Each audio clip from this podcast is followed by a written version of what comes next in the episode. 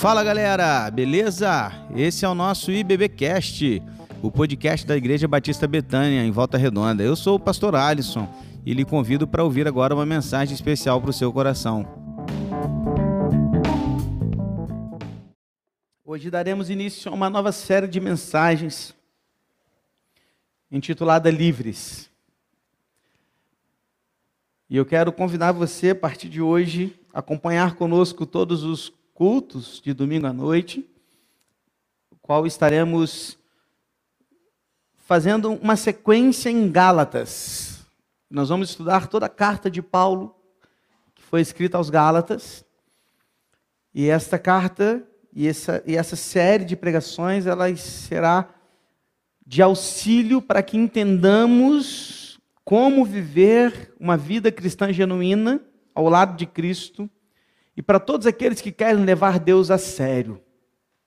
Então, eu quero convidar você a partir de hoje a começar essa série conosco. Aliás, nós estamos com três, três séries acontecendo é, simultaneamente na nossa igreja. Começando hoje duas séries pela manhã, uma série intitulada O Evangelho, e à noite, Livres. E às quartas nós já estamos aí acompanhando há mais de cinco, seis anos, uma série que é de toda a Bíblia.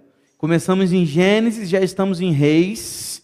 Infelizmente não estão gravadas todas as mensagens de estudos de Gênesis para cá, mas há dois anos, né, desde 2019, 19 não, 20, né? 20 para cá, ou seja, dois anos nós estamos já aí gravando. Então, se você ainda não pegou e quer começar a acompanhar essa série, você pode ir lá para o YouTube da igreja Aliás, se você ainda não se inscreveu no canal, se inscreva lá. Olha eu virando influencer. Clica lá no, no botãozinho de curtir, né? compartilha. E assim a gente vai compartilhando também as pregações, as mensagens da igreja a mais pessoas.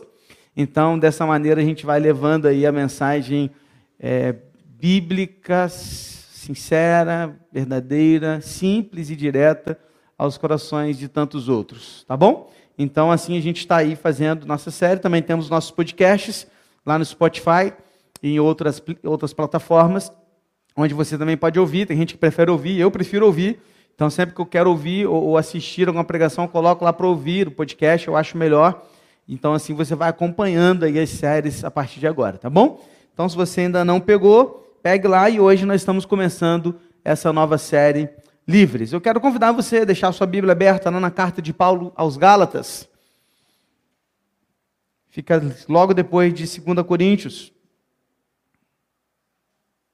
E hoje nós vamos ler alguns versículos e começar aprendendo a respeito de alguns deles. Mas antes, deixa eu te dar um, um panorama geral, um, uma introdução aqui do que é a carta de Paulo aos Gálatas e como nós poderemos aprender algumas grandes lições a partir dos nossos estudos de hoje. Geralmente a primeira pregação ela é um pouco mais teórica, né? É, é, Para quem talvez não se ligue tanto, não goste tanto de dados, ela acaba se tornando um pouco enfadonha, mas é necessário para que a gente possa aprender um pouco mais da característica, do contexto, daquilo que estava acontecendo. Então vamos lá. Primeiro, não há dúvidas de que Paulo foi quem escreveu essa carta. Beleza? Então o apóstolo Paulo é o escritor dessa carta que foi escrita aos cristãos da Galácia, ou seja, aos Gálatas. É, Gálatas possivelmente foi a primeira carta que Paulo escreveu. E possivelmente a primeira carta, o primeiro livro do Novo Testamento escrito. Então, Gálatas ela tem uma importância gigantesca né, né, dentro do, do, Novo Testamento, dentro do cânon do Novo Testamento. Gálatas é considerada o coração do Evangelho, porque ela proclama a liberdade cristã, falando sobre o que é o Evangelho, sobre como ele nos liberta. Por isso o título Livres. Né? Livres por quê? Porque essa liberdade que o Senhor Jesus Cristo nos trouxe através do seu sacrifício na cruz. Pra você ter uma ideia, Martinho Lutero considerava Gálatas sendo o melhor dos livros da Bíblia. Esta carta era chamada por ele de o grito da guerra da reforma, porque foi a partir de uma leitura dos Gálatas que ele entendeu que a salvação era pela graça, pela fé, e não por intermédio de indulgências ou obras ou leis mas ela vinha através da graça do sacrifício de Jesus na cruz por nós. Bom, há uma discussão também sobre se os destinatários da carta eram da Galácia do Norte ou da Galácia do Sul, que era uma grande região. Eu não vou entrar nesse mérito, até porque ela não vai influenciar tanto assim naquilo que a gente vai estudar a partir de hoje. Embora eu tende e eu prefira a teoria da Galácia do Sul, mas isso não vai mudar muito para aquilo que a gente quer conhecer a partir de agora. Mas o que, que se precisa entender é o que? É o contexto desta carta. Então isso é importante você se ligar. Então vamos lá, entenda isso. Estamos em que momento da história? Jesus já morreu, já ressuscitou e já subiu aos céus. Beleza? Tendo feito isso, o Espírito Santo já desceu naquele dia que entendemos ser o dia dos Pentecostes, e a igreja primitiva já havia começado. Já iniciada a igreja primitiva, havia uma grande perseguição da igreja, dentre eles um homem chamado Saulo. Saulo de Tarso era um grande perseguidor da igreja. E numa das viagens dele para um lugar chamado Damasco, nós conhecemos bem a história da conversão de Paulo. Ele né, tem um encontro com Cristo e ali naquele momento ele se entrega a Jesus e ele é salvo e, e resgatado pelo Senhor Jesus para um grande ministério. Então Saulo, que agora passa a ser chamado de Paulo, ele vai voltar, retornar para a sua terra e vai recomeçar e vai começar, inclusive, aliás, um, um novo ministério, o ministério da proclamação do evangelho a todos os povos gentios. Numa dessas viagens de Paulo, Paulo começa com Barnabé e ele então começa a fazer essas viagens. Ele chega num lugar chamado Antioquia. E nesse lugar, inclusive, a Bíblia fala que pela primeira vez ali a igreja foi chamada de cristãos. E Paulo, então, junto de Barnabé, saem dessa igreja como que enviados dessa igreja de Antioquia, junto da igreja de Jerusalém também, enviados como missionários. E eles vão chegar a cidades como Listra, Derbe, Derbe e outras cidades que são da Galácia. Por isso chamada Gálatas. Nessas grandes cidades da Galácia, havia também um grande número de judeus, que também se convertiam ao Evangelho. Então veja bem, nessas cidades que Paulo começou o trabalho evangelístico, muitos se converteram a Cristo. Está comigo? Jerusalém fica sabendo dessa grande conversão que está acontecendo aqui.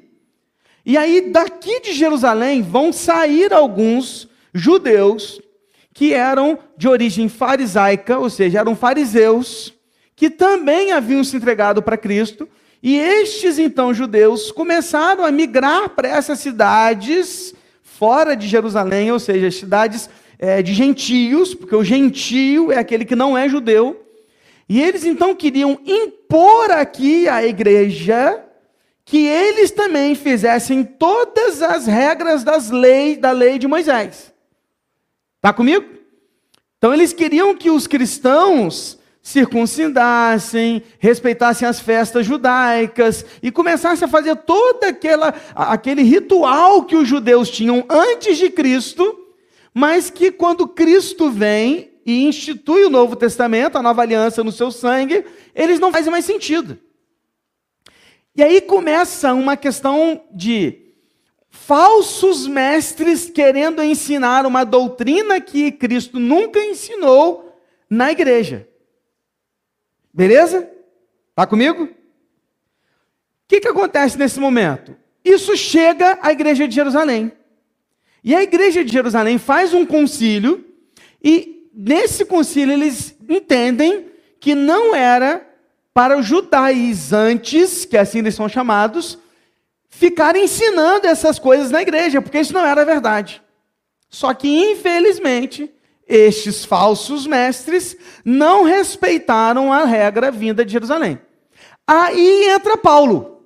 O que, que Paulo faz? Paulo escreve uma carta aos Gálatas, para combater toda essa falsa doutrina, doutrina na igreja e ensinar a igreja através dessa carta o que era a salvação, o evangelho de Cristo, vindo pela graça e não por é, atribuições humanas ou, ou, qualquer tipo de lei que estavam tentando inserir dentro da igreja. Está comigo, irmãos? Beleza? Então, para que você fique com isso guardado no seu coração, quais eram os dois grandes propósitos da carta aos Gálatas? Primeiro, um primeiro propósito de Paulo ao escrever aos Gálatas era defender o seu apostolado. Por quê, pastor? Porque a igreja lá nos, dos Gálatas estava questionando se Paulo era apóstolo de verdade. Então, primeiro propósito, ele estava defendendo a sua apostolicidade. Segundo propósito, defender o evangelho verdadeiro, genuíno da graça em Cristo Jesus. Então, estes são os dois grandes propósitos de Paulo ao escrever aos Gálatas. Pastor, por que estudar essa carta? Por que a gente vai entrar no estudo sequencial de uma carta como essa? Por quê? Qual a importância disso? Qual o valor disso? Então, queridos, essa carta ela é muito importante. Porque ela traz respostas, não apenas para aquela época, mas para nós hoje, a respeito de coisas básicas, como, por exemplo, como nós podemos encontrar verdadeira alegria, sobre perguntas como como nós podemos obter a paz, tranquilidade e a libertação do medo. Questões sobre como nós podemos ser salvos de verdade em Cristo e por que não precisamos mais depender da lei para salvação. Aliás, a lei nunca foi nos dada para salvação, mas apenas para mostrar que nós somos incapazes de cumpri-la a lei aponta para Cristo. Então, basicamente, basicamente, você precisa entender que esta carta vai nos ajudar a lutar contra um legalismo, mas também contra a libertinagem. Porque Paulo não ensina libertinagem, ele ensina liberdade. Cara, isso é fantástico. E você precisa entender isso. Porque pode parecer no primeiro momento o seguinte: bom, como Paulo vai lutar contra os judaizantes e a lei, ele vai dar liberdade para os cristãos fazerem o que eles quiserem. Pelo contrário, ele afrouxa, afrouxa não, ele, ele arrocha ainda mais. Afrouxar ao contrário, né? Ele arrocha ainda mais. E ele vai dizer o seguinte: ó, agora que vocês são cristãos, servos de Jesus Cristo, agora que vocês têm que dar mais exemplo ainda. Ou seja, há uma liberdade, mas não há uma libertinagem. Guarda isso. Então, Paulo vai nos ajudar a entender a exigência principal do exercício do amor dentro do Evangelho ensinado, pregado e exposto a todos nós pelas Escrituras. Está comigo, irmão? Estamos junto? Então, abra sua Bíblia, por favor, em Gálatas, capítulo 1. Quero ler com você os versículos de 1 a 5. Vamos lá? Diz assim: Paulo, apóstolo, não da parte de pessoas, nem por meio de homem algum, mas por Jesus Cristo e por Deus Pai, que o ressuscitou dos mortos, e todos os irmãos que estão comigo, as igrejas da Galácia, é o destino da carta. Três, que a graça e a paz estejam com vocês, da parte de Deus, nosso Pai, e do Senhor Jesus Cristo o qual entregou a si mesmo pelos nossos pecados, para nos livrar deste mundo perverso, segundo a vontade do nosso Deus e Pai, a quem seja a glória para todo o sempre. Amém. Irmãos, o clima estava tenso. Paulo já começa a carta de uma forma meio que radical. Talvez uma leitura rápida desse primeira introdução, aliás, dessa introdução da carta, porque era tipo que um cabeçalho, né? Imagine-se que é uma carta, irmãos. Então ele começa dizendo assim: ó, quem está escrevendo a vocês sou eu, Paulo. Apóstolo. Aí ele não fala assim, apóstolo apenas e continua, não, apóstolo, e não é apóstolo feito por homens, não, nem por intermédio de vontade humana, mas apóstolo vindo da parte de Deus. E é muito interessante porque Paulo ele já começa no cabeçalho da carta defendendo a fé verdadeira, o evangelho verdadeiro e genuíno. Então vamos lá. Paulo apóstolo, a palavra apóstolo significa alguém enviado com uma comissão. A ideia aqui é de alguém, um mensageiro especial, com status especial, com uma autoridade dada por aquele que o enviou. Então, a ideia do apóstolo aqui, no Novo Testamento, é, ele traz o sentido de alguém que falava com a autoridade de quem o enviou. Era como que um embaixador enviado pelo seu senhor para representá-lo em outro lugar. Então a palavra apóstolo aqui é alguém que está começando um trabalho a partir de uma ordem bem definida. E com que autoridade? Com a autoridade de quem o enviou. Então Paulo está dizendo: ó, eu sou apóstolo, e a autoridade que me foi dada não foi por homens, mas foi pelo próprio Deus. E ele que me enviou me dá autoridade para escrever essa carta. É isso que ele está falando. Por que, que Paulo começa assim? Porque a sua apostolicidade estava sendo questionada. E ele precisava deixar claro para a igreja que ele era apóstolo escolhido por Deus. Presta atenção, meu irmão. Um apóstolo, ele era, ele foi para aquele tempo para uma questão objetiva direta, para um objetivo claro, para uma missão clara, enviada por alguém chamado Deus, o Todo-Poderoso, Senhor de toda a terra. Mas, pastor, qual que era a qualificação para ser um apóstolo? O que fazia de Paulo um apóstolo? Bom, os apóstolos eles foram homens chamados diretamente por Jesus. Então, os doze apóstolos lá foram, caminharam com Jesus. E Paulo? Paulo não. Mas Paulo teve um encontro pessoal com Jesus e foi comissionado pessoalmente por ele. Porque a gente sabe que quando Paulo ele cai ali no caminho, ele quando olha para ele, fala assim: Por que, que você me persegue? Está falando com quem? Está falando com Jesus, porque ele estava perseguindo a Jesus. Então Jesus, o próprio, está falando com Paulo. Paulo nunca se autodenominou apóstolo, nem foi colocado assim por homens, mas por Deus.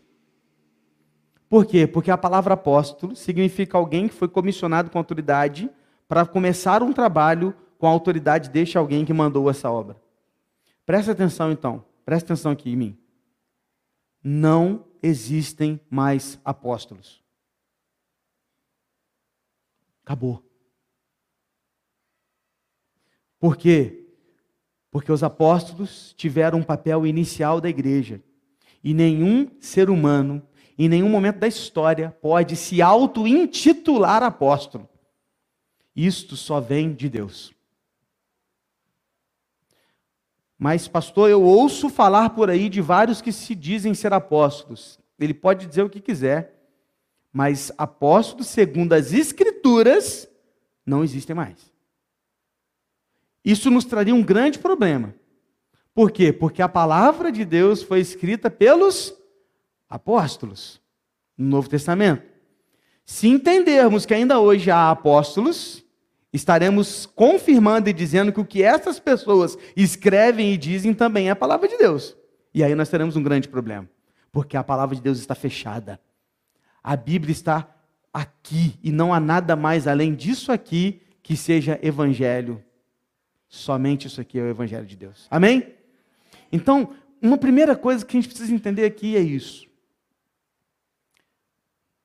Paulo, ele não perde tempo e ainda na sua saudação ele traz um resumo do evangelho verdadeiro. Aliás, falamos sobre isso de manhã. Olha que legal.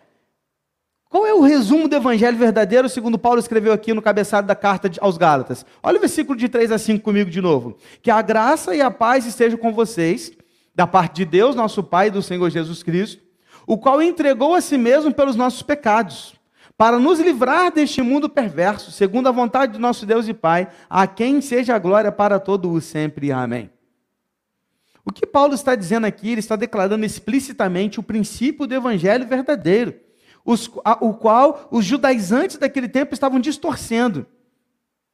Os judaizantes desejavam privar os cristãos de uma liberdade da graça e conduzi-los a uma escravidão da lei.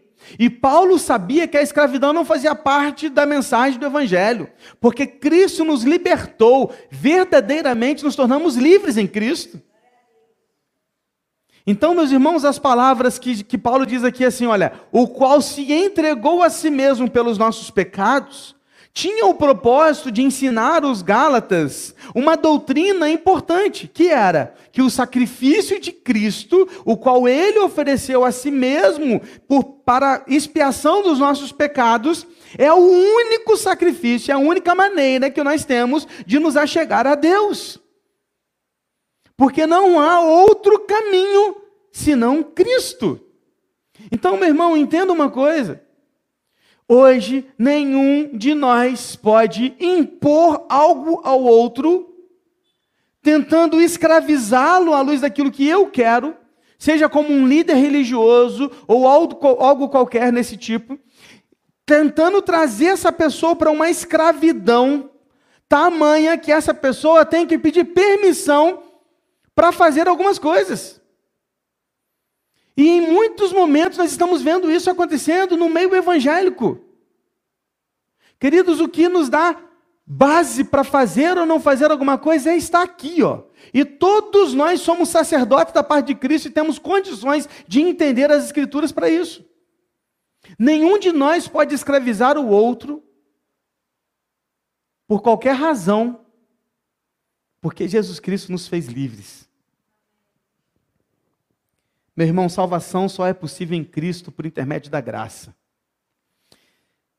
Geral batendo cabeça, buscando satisfação em prazeres carnais, flertando com alegrias passageiras, achando que nunca enfrentarão um justo juízo e definitivo, diante de um Deus eterno e criador, arrumando desculpa para tudo, querendo justificar seus erros e escolhas com as mais absurdas das justificativas, e eu posso te dizer que, como pastor, eu ouço cada uma mais cabulosa que a outra. Tentando justificar as suas escolhas pecaminosas. O pastor, a vida é curta, eu preciso aproveitar. Eu falei, hum, entendi. Por quê? Porque o seu prazer não é estar em Deus, mas o seu prazer é a carne. Então, se a minha vida vai acabar logo, eu preciso aproveitá-la, que significa o quê? Que, cara, o, tudo de melhor que eu tenho está nessa vida. Não tem nada a ver. Ah, Deus é amor. Deus não vai mandar ninguém para o inferno.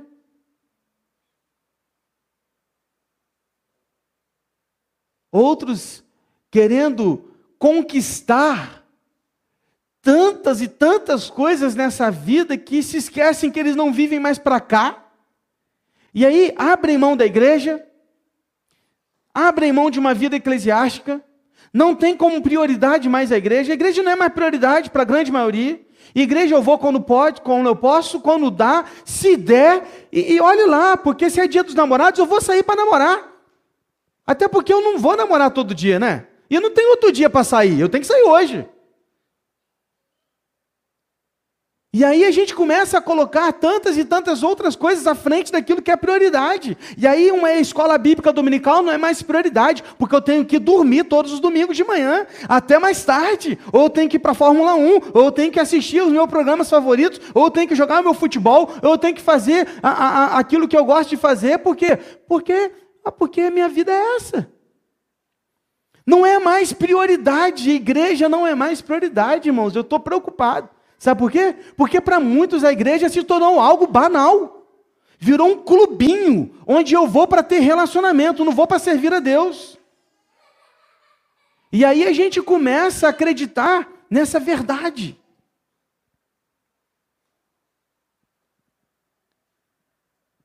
É a velha desculpa do quero ser feliz.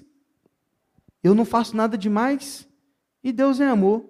E, e sabe o que é mais interessante? O pior é que quando dá ruim, quando dá ruim, e eles percebem que precisam procurar algo mais espiritual na vida, eles correm para aqueles que falam o que eles querem ouvir e não a verdade. Então, eu não vou para a igreja que fala contra o pecado. Eu não vou para uma igreja que fala que, que eu preciso abrir mão das minhas vontades. Eu vou para a igreja que fala de prosperidade. Eu quero ir para a igreja que fala que eu vou ficar rico. Eu quero ir para a igreja que fala que eu, eu sou abençoado, que eu sou o centro e não é Jesus. Eu quero ir para essa igreja. Sabe por quê? Porque geralmente o nosso desejo não é ter em Deus, Mas é em nós. A verdade é que a Bíblia já diz isso. O nosso Deus é o nosso próprio estômago. Somos nós mesmos. Então, geralmente, procuramos aquilo que nós queremos nos satisfazer e não satisfazer a Deus. Isso é terrível, triste. E tem feito muitas pessoas acharem que são cristãos e, na verdade, são adoradores de si mesmos. Presta atenção, cara, presta atenção.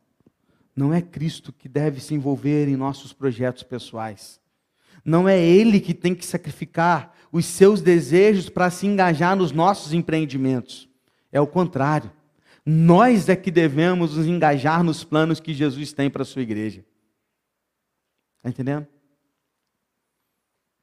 Aí deixa eu te perguntar uma parada. Qual é a sua maior motivação na vida? Você faz o que faz por quê? Você vem aqui por quê? Você sonha e você corre atrás disso que você sonha por quê? Porque grande parte da igreja não está aqui hoje. Porque talvez muitos não, não vieram mais nas férias do pastor. Porque talvez muitos estão distantes da igreja. Por quê? Sabe o que diz o versículo 5? Sabe qual era a motivação de Paulo? Veja: a quem seja glória para todo o sempre. Amém. Qual era o grande objetivo de Paulo? É a glória de Deus. Qual era a grande motivação de Paulo? Era a glória de Deus. Ele está preocupado em dar toda a glória de tudo que faz a Deus. Ser ou não ser apóstolo, lutar ou não lutar contra os falsos mestres, e, e, e fazer o que ele fazia ou não fazer, seja lá qual fosse a atitude dele, ele fazia para a glória de Deus.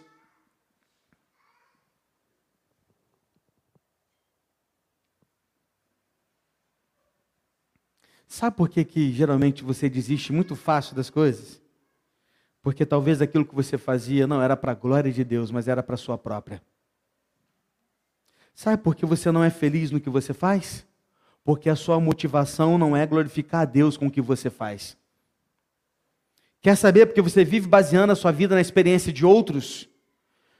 Sabe por que você não sai das redes sociais e está o tempo inteiro procurando encontrar alegria e satisfação em outras vidas?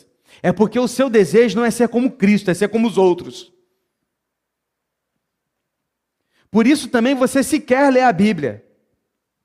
Porque na verdade a sua motivação não é a glória de Deus, é ser, e nem ser como Cristo, mas é a sua própria glória, ou seja, você quer as bênçãos de Deus. A gente acabou de cantar que eu quero te conhecer e prosseguir em te conhecer. Acabamos de cantar que o meu alvo é Cristo. Acabamos de cantar que o meu Deus é poderoso, que quão lindo o seu nome é, e que eu desejo que a sua vontade seja feita na minha vida, mas eu não tenho intimidade com Ele.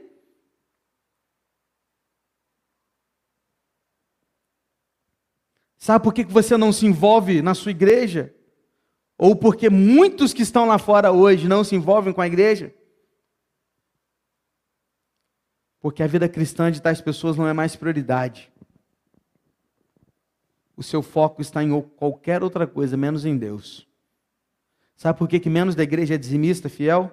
E é generosa em contribuir? Porque a maioria vive por si mesmo e não para a glória de Deus. A pergunta que é feita para nós hoje é: por que você faz o que faz? Cara, tu está correndo atrás disso tudo aí para quê? Não estou questionando, não, cara, seus objetivos, se você conquistar novas coisas, não estou questionando isso, não. Muito pelo contrário, cara, eu quero que você conquiste várias coisas. Eu quero que você vá longe. Mas a pergunta que você deve se fazer é: eu vou longe para quê e por quê? Porque se o seu desejo é só ficar rico, se o seu desejo é só ter título, se o seu desejo é só reconhecido por homens, você está indo para o caminho errado, cara. Porque o seu desejo deve ser, cara, eu vou alcançar o maior patrimônio que eu puder, porque eu quero investir todo o meu patrimônio na glória de Deus, seja através da minha vida, ou através de projetos missionários, através de outras coisas. Eu quero dedicar parte daquilo que eu vou ganhar, e eu vou me dedicar e fazer isso pela glória de Deus. Porque quanto mais eu alcançar e galgar esses passos que eu almejo, eu estarei glorificando a Deus. Por isso que eu quero ser o melhor aluno da minha turma, por isso que eu quero ser o melhor trabalhador do meu trabalho, por isso que eu quero ser aquele que chega primeiro e sai por último e que dá o seu melhor aonde eu estou, porque o que eu faço, eu não faço para o meu patrão, eu não faço para minha empresa, eu faço para Deus. E quando a gente começar a viver assim, meu irmão, você vai acordar mais disposto, você vai sair de casa mais feliz, você vai sair para trabalhar e para fazer o que você tiver que fazer com muita mais disposição, entendendo que assim como Paulo colocou aqui, nós também estamos fazendo e vivendo a nossa vida para a glória de Deus. Então, quando você sai para dirigir o seu carro de aplicativo, você vai fazer aquilo para a glória de Deus. Quando você vai fazer a sua venda, você vai fazer aquela venda para a glória de Deus. Quando você vai mandar através do seu cargo de gerência ou de qualquer outro tipo desse cargo que você tem numa empresa ou a empresa é sua, você vai fazer isso para a glória de Deus. E quando você obedecer o seu gerente e fazer aquilo que ele pediu para você, você vai fazer isso para a glória de Deus. Porque a nossa motivação maior nessa vida não deve ser outra. Está entendendo, meu irmão? Por isso que nós cristãos deveríamos ser os melhores em tudo que fazemos. Certa vez eu estava ouvindo um podcast, se não me engano era do Douglas Gonçalves, e ele conversava com um camarada que era especialista em Calvino, estudou muito sobre Calvino, inclusive mora na Suíça. E ele então começou a falar a respeito da vida de Calvino, e a gente geralmente, quando parte para Calvino, a gente pensa na questão da salvação. Né? Os mais antigos de igreja, mais estudiosos, aqueles que gostam um pouco mais disso, sabem que existe uma doutrina do calvinismo, do arminianismo, né? aquela ideia de que se eu fui eleito ou não fui eleito, e se há livre-arbítrio e não há. Não vou entrar nesse aspecto hoje, não é a ideia. Mas geralmente, quando a gente pensa em Calvino, a gente pensa nisso. Né? O calvinismo é aquele que defende os eleitos, de que Deus já escolheu alguns. Beleza, tá, isso aí é papo outro jeito. Mas não vou entrar nesse mérito. Esse teólogo dizia o seguinte: geralmente a gente estuda Calvino para falar disso, mas deveríamos estudar Calvino para falar da sua vida de oração. Porque Calvino tinha uma vida de oração como ninguém mais tinha no seu tempo. E ele não tentou fazer uma revolução mundial a respeito daquilo que ele participou dos seus ensinos. Ele queria fazer da sua cidade uma cidade que vivia para a glória de Deus. Aí o cara falou assim, é, Calvino, ele vem da Suíça, né, de Genebra. Ele dizia, Genebra era uma das piores cidades daquele tempo. E hoje, Genebra, você pode procurar depois no Google aí. Você vai procurar, você vai ver que Genebra é uma das cidades melhores para se viver. Aí ele falou assim, sabe por que, que o relógio suíço é o melhor? Você sabe por que, que todo mundo procura o chocolate suíço? Você sabe por que, que as bolsas suíças são boas? Sabe por que, que o que vem da Suíça é bom? Porque quando Calvino estava lá, ele instituiu na mente das pessoas que tudo que eles fizessem, eles tinham que fazer o melhor, porque eles estavam fazendo para a glória de Deus. Olha isso, cara. O que eu quero que você entenda nessa noite é que você é livre. E por ser livre, você deve dar o melhor ao Senhor. Aí, cara, já caminhando para o final, eu quero que você pense, em, eu quero que você pense em como que a liberdade gera gratidão, amor e atitude de honra. Guarda isso. Liberdade, liberdade gera gratidão, amor e atitude de honra. Gravou? Comigo as palavras: gratidão, amor e honra. Por que, que liberdade causa isso? Então pensa comigo. Imagine-se no corredor da morte. O Brasil não tem pena de morte, mas imagine num país que tem pena de morte, você no corredor da morte. Tudo decretado, todos os recursos já falharam, não tem mais saída nenhuma para você.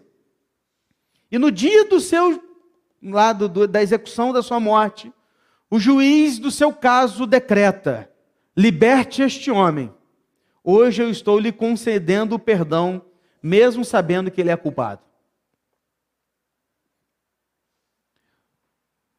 A partir daquele dia, você nunca mais olharia para esse juiz com sentimento outro senão de gratidão, amor e honra. Eu tenho certeza que você faria de tudo por esse juiz. E tudo que ele pedisse para você um dia, você faria? Se ele viesse e falasse, ah, irmão, você pode levar meu carro para lavar? Juiz, eu vou lavar o seu carro. Agora. Ele deu vida para ele, ele ia, ele ia morrer. Ou seja, tudo que o juiz pedisse para ele, ele faria com gratidão, amor e honra. Jesus fez isso por você e por mim. Nós estávamos no corredor da morte, mas ele não apenas decretou que você era inocente, ele morreu no seu lugar. A pergunta que eu te faço é o que nós estamos fazendo por ele? Onde está a nossa gratidão nosso amor, nossa honra, dedicação e compromisso ao nosso Deus. Talvez você ainda não tenha percebido o valor da vida e da liberdade, talvez você não tenha noção do que é o preço de ter uma vida perdida na cruz, talvez você não tenha entendido quão perdido você estava longe de Cristo. Você precisa pensar nesse resgate e nessa liberdade que foi dada por Deus. Pense em outra ilustração, embora nenhuma ilustração, nenhuma ilustração vá ser suficiente para nos apontar o que Cristo fez por nós. Nenhuma, tá? Nenhuma. É tudo fichinha. Mas pense comigo que talvez o nadador se lance em águas violentas de um rio violento, a fim de salvar uma pessoa que caiu na correnteza e está sendo levada pela correnteza a um precipício de uma catarata. E aquele nadador se lançou naquele rio no ato de pegar aquela pessoa, e ele é um nadador especialista, e ele foi nadando com toda a sua força até aquela pessoa, e quando ele conseguiu chegar perto daquela pessoa, ele aproximou um pouco mais da margem do rio e jogou aquela pessoa para fora do rio, mas estava tão próximo da catarata que aquele nadador morreu. Ele caiu nas cataratas, ele não conseguiu salvar a si mesmo, ele salvou apenas aquele que estava indo para a morte. Mas com um detalhe: aquela pessoa a qual ele acabou de salvar, horas antes, havia xingado, cuspido, se rebelado contra ele, o chamado de tudo quanto é nome que você possa imaginar, dado tapa na cara dele e feito de tudo ruim contra ele. O nadador não salvou um amigo, ele salvou um inimigo. E este inimigo somos você e eu. Porque quando Jesus dá a vida dele na cruz por nós, ele não está dando por um amigo, ele está dando por um inimigo. Porque você e eu éramos inimigos de Deus. Está entendendo? Paulo sabia disso. E Paulo não iria se calar diante dos falsos ensinos que eram postos diante da igreja de Cristo. E ele sabia o valor da liberdade. Talvez você só conseguirá viver para Cristo de verdade, quando você enxergar genuinamente qual é a sua situação atual. Talvez ganhar um pão com manteiga não seja nada para você, mas é tudo para alguém que está três dias sem comer. Talvez dormir numa cama quentinha pode ser comum para você, mas é tudo para alguém que dorme no chão há três anos. Um copo de água é só um copo de água para você, mas para alguém no deserto, caminhando sob um sol escaldante durante o dia todo, é um tesouro precioso.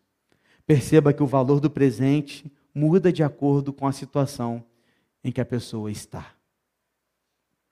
Talvez você não saiba disso, mas sem Cristo nós somos mendigos caminhando para a morte, com fome e sede. Mas Jesus é o pão e a água da vida, que nos saciará eternamente. Enquanto você não enxergar isso, você não valorizará a liberdade. Talvez enquanto você não entender isso, você não viverá para Cristo como realmente você precisa viver. Talvez você ainda não entendeu, mas você estava morto e agora você vive.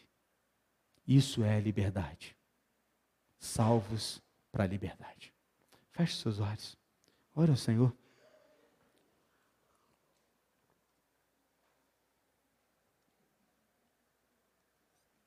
Diante de tudo que você ouviu nessa noite, apenas uma pregação introdutória de tudo que veremos a partir de agora, mas apenas nessa introdução, talvez Deus já falou ao seu coração. Talvez seja uma pena a igreja ter tantas cadeiras vazias. E talvez essa palavra serviria para tantos outros quantos não estão aqui. Mas ao invés de pensar assim, penso eu que se aqui estamos, precisamos ouvi-la também. Talvez a pergunta seja para nós hoje: o que nos motiva a fazer o que fazemos? Ou por que ainda não estamos tão envolvidos com a igreja e com o reino como deveríamos estar? Ou será que já ou ainda não valorizamos a liberdade que recebemos em Cristo Jesus? Qual é a sua situação hoje? Qual é a sua situação hoje, meu irmão? Como está seu coração hoje? Você já entendeu? Você já entendeu o valor da liberdade em Cristo? Você já entendeu o valor do sacrifício de Jesus na cruz? É pela graça, mas não foi de graça. De manhã eu falei e repito, antes do haja luz, havia cruz. Jesus criou você e eu. Ele criou a humanidade, ele criou Adão e Eva, sabendo que eles iriam pecar e que ele teria que vir ao mundo morrer no nosso lugar. Jesus não é o plano B de Deus, não, irmão. Jesus é o plano A. Porque o Evangelho é eterno. O Evangelho ele existe antes da criação do mundo. Você está entendendo isso, cara? Nada se compara a esse amor. Nada. Queria que você voltasse para casa hoje entendendo o valor da liberdade. Entendendo o valor de ser livre em Cristo. E do valor que é ter sido salvo por Jesus. E quem foi salvo por Jesus não tem outra vida a viver senão uma vida de gratidão amor e honra a Ele. Se envolvendo no seu reino, na sua igreja, fazendo de tudo que puder, para que a glória dele seja vista, para que o nome dele seja exaltado e que Jesus seja ainda mais conhecido por todos os lugares. Não tem outra atitude senão essa. Se ainda não estamos fazendo isso, precisamos pensar se ou não entendemos o valor da liberdade, ou se realmente já somos livres. Feche seus olhos. Pai, aqui estamos diante do Senhor. Eu quero te agradecer. Quero te agradecer porque ao conhecer o Senhor Jesus e entregar nossas vidas a Ele, nos tornamos livres. Uma liberdade que nos deu condições de olhar para a vida como ela realmente é uma liberdade que nos tornou vivos. E ao poder olhar depois de uma escuridão tamanha da qual nós não enxergávamos nada, agora nós enxergamos através da luz de Cristo. E mais que isso, nós além de enxergarmos através da luz de Cristo, nós nos tornamos a luz do mundo também. Porque quando as pessoas olham para nós, nós precisamos estar como um holofote apontando para Cristo.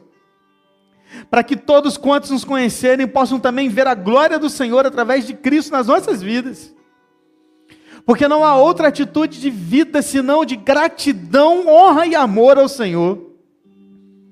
Não tem sentido alguém dizer ser cristão sem viver uma vida para Cristo. Não tem sentido alguém dizer que foi salvo em Cristo, mas continua vivendo uma vida de pecado, distante do Senhor, longe da igreja, distante de um compromisso de prioridade na igreja do Senhor. Porque de que adianta dizer que é de Cristo e não tem relacionamento com o corpo de Cristo? que o Senhor desperte em nós e nos faça entender que nós não somos crentes, cristãos que vivem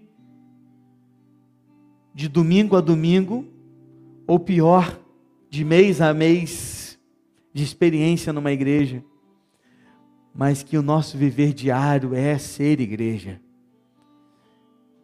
Um envolvimento tão grande com a igreja a ponto de nos confundirmos sobre qual é a nossa família. Porque a igreja também é a nossa família, é a família do Senhor Jesus Cristo. onde nos chamamos de irmãos não à toa, mas porque nos tornamos parte da família do Senhor. Ajuda-nos a entender isso, eu te peço. Desperta em nós esse amor, gratidão e honra pelo Senhor, pela liberdade. E que possamos viver como Paulo, dando toda a honra e toda a glória ao Senhor, nosso Deus, Pai, para todos sempre. Amém. E esse foi o nosso podcast de hoje. Siga nossa igreja nas redes sociais e compartilhe também esse podcast com mais pessoas. Venha nos fazer uma visita na Rua Manuel Bandeira, número 53, São Luís, Volta Redonda, Rio de Janeiro. Um abraço e até mais.